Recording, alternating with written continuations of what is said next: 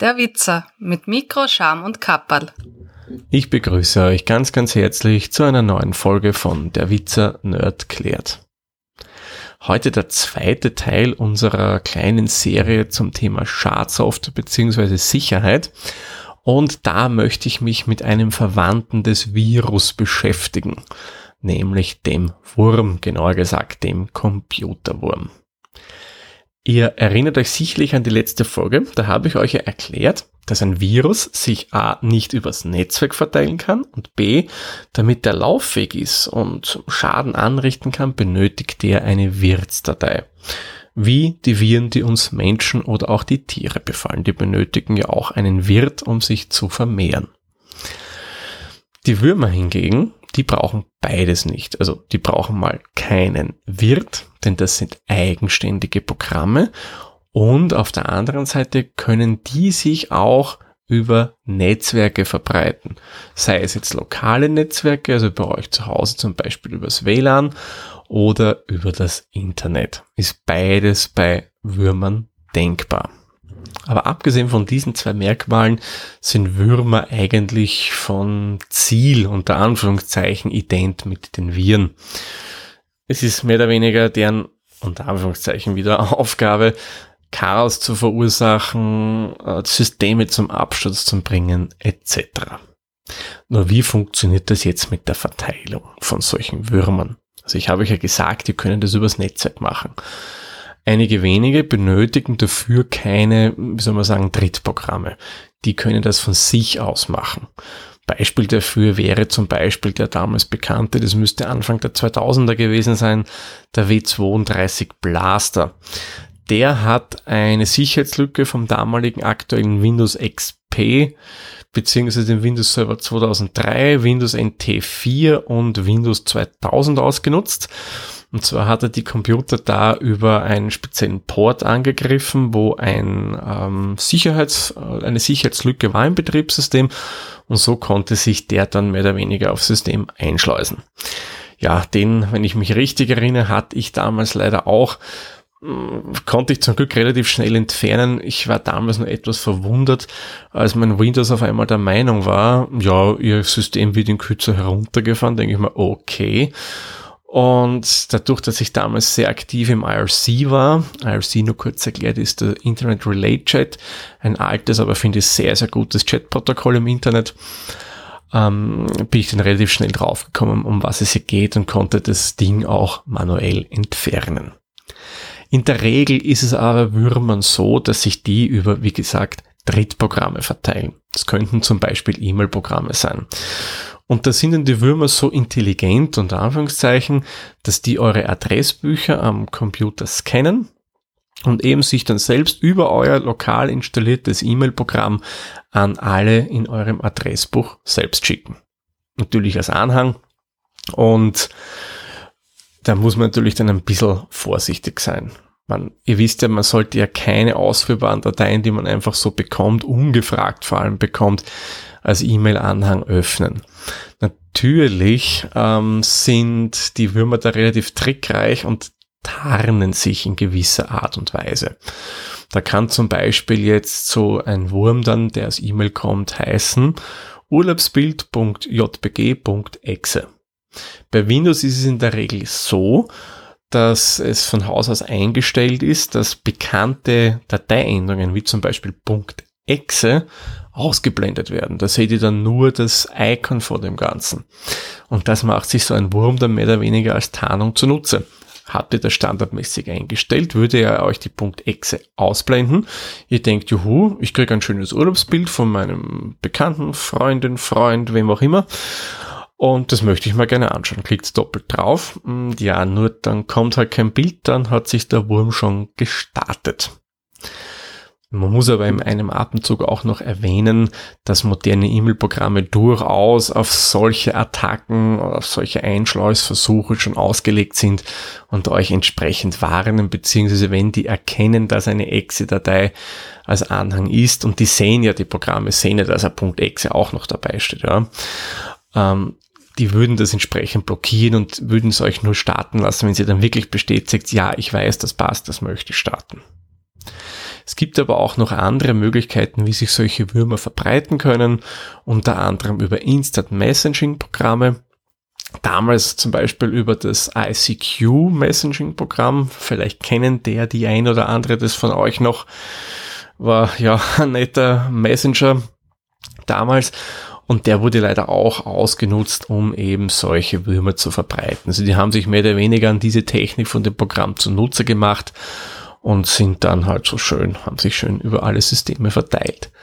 Aber auch bei modernen Programmen kann es durchaus passieren, wie zum Beispiel WhatsApp. Das wird, was ich so nachgelesen habe, recherchiert habe, auch gerne mal verwendet für einen Wurm, dass er sich verbreitet. Da würde ich sagen, sind halt eher Android-Geräte anfällig. Unter iOS zum Beispiel, also dem Betriebssystem von Apple, kann da eher weniger passieren. Das hängt von deren Betriebssystemarchitektur zusammen.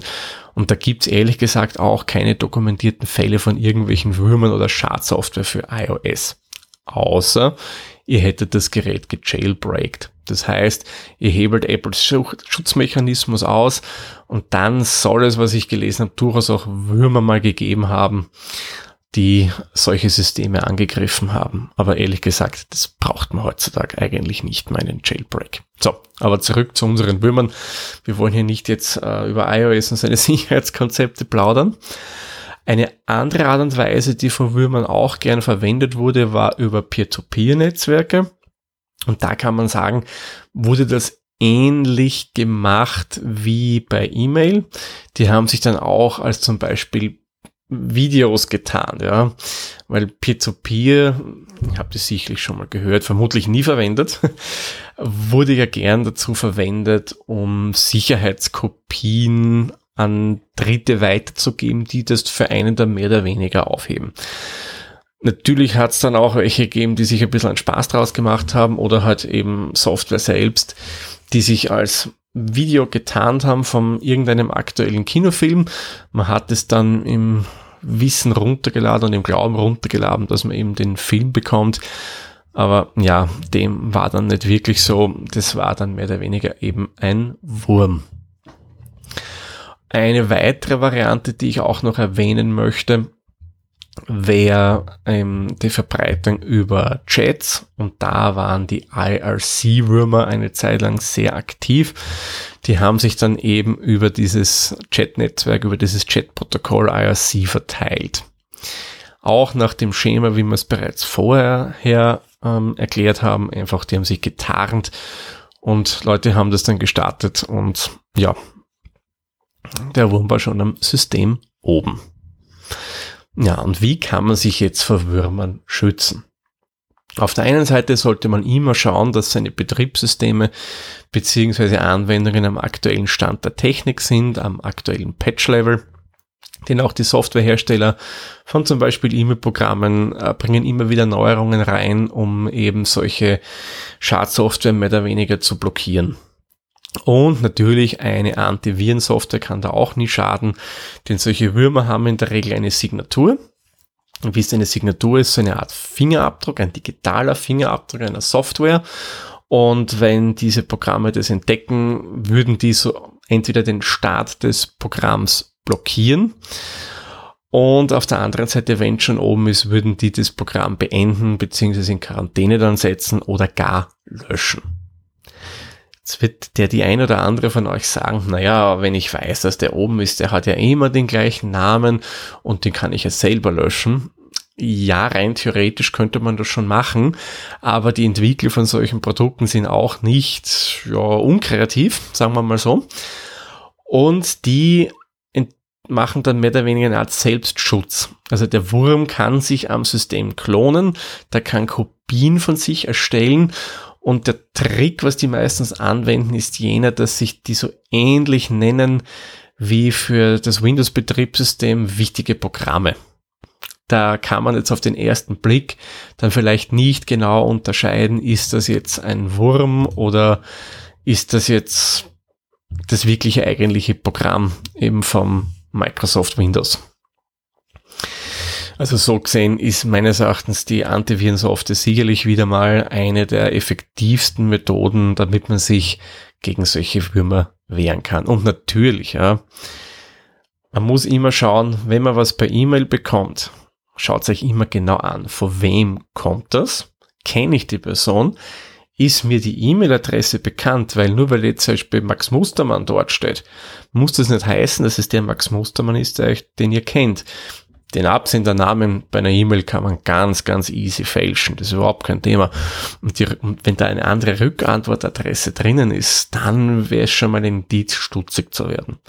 Und sowieso, wenn euch jemand ungefragt etwas schickt, einen Anhang, vor allem etwas, wo ihr euch denkt, warum schickt er mir das jetzt? Zum Beispiel eine Excel, die wirklich als solche erkennbar ist oder eben ein Bild, das euch ein bisschen suspekt vorkommt, dann würde ich es auch generell nicht aufmachen. Man kann ja zur Sicherheit über einen anderen Kommunikationsweg versuchen, mit dem Kontakt aufzunehmen fragen, du Max, du hättest mir da was geschickt, hast du das mit Absicht gemacht, wie irgendwie kommt mir der Anhang ein bisschen suspekt vor. Und wenn er sagt, ja, ja, kein Problem, das habe ich da schon so geschickt, weil das wollte ich mehr oder weniger machen, dann kann man es natürlich aufmachen. Also eine gesunde Portion Skepsis kann euch vor Würmern und anderen Schadprogrammen gleich einmal ordentlich schützen und euch weiterhelfen. Das ist meines Erachtens einer der wichtigsten Tipps. Und zusätzlich dann eben, wie bereits erwähnt, ähm, eine Antivirensoftware. So, fassen wir nochmal kurz zusammen, bevor wir den Sack für diese Folge zumachen. Ein Computerwurm ist ein eigenständiges Programm, das keinen Wirt benötigt, um auf ein System zu gelangen und sich zu verbreiten. Und die Verbreitung erfolgt über das Netzwerk, beziehungsweise kann auch über andere Datenträger erfolgen, aber in der Regel wird sowas immer über Netzwerk gemacht. Und da kann es entweder sein, dass der das von sich aus kann, weil das System Sicherheitslücken ausnützt, oder der bedient sich Drittprogrammen wie E-Mail, Instant Messaging, Chat, Peer-to-Peer, Share uh, Networks und so weiter und so fort. Gut, dann machen wir den Sack für diese Folge zu und wir hören uns dann in der nächsten Folge und da kann ich euch schon einen kleinen Ausblick geben. Da geht's dann ein bisschen in die Richtung von Troja. Und um was da genau geht, das hört ihr dann nächste Woche. Dann sage ich wie immer vielen lieben Dank fürs Zuhören. Wir hören uns dann in der nächsten Folge wieder. Tschüss, Servus, pfiat euch. Der Witzer ist ein privater Podcast aus Österreich. Nähere Informationen zur aktuellen Folge sowie die Möglichkeiten für Feedback und Unterstützung findet ihr auf der-witzer.at.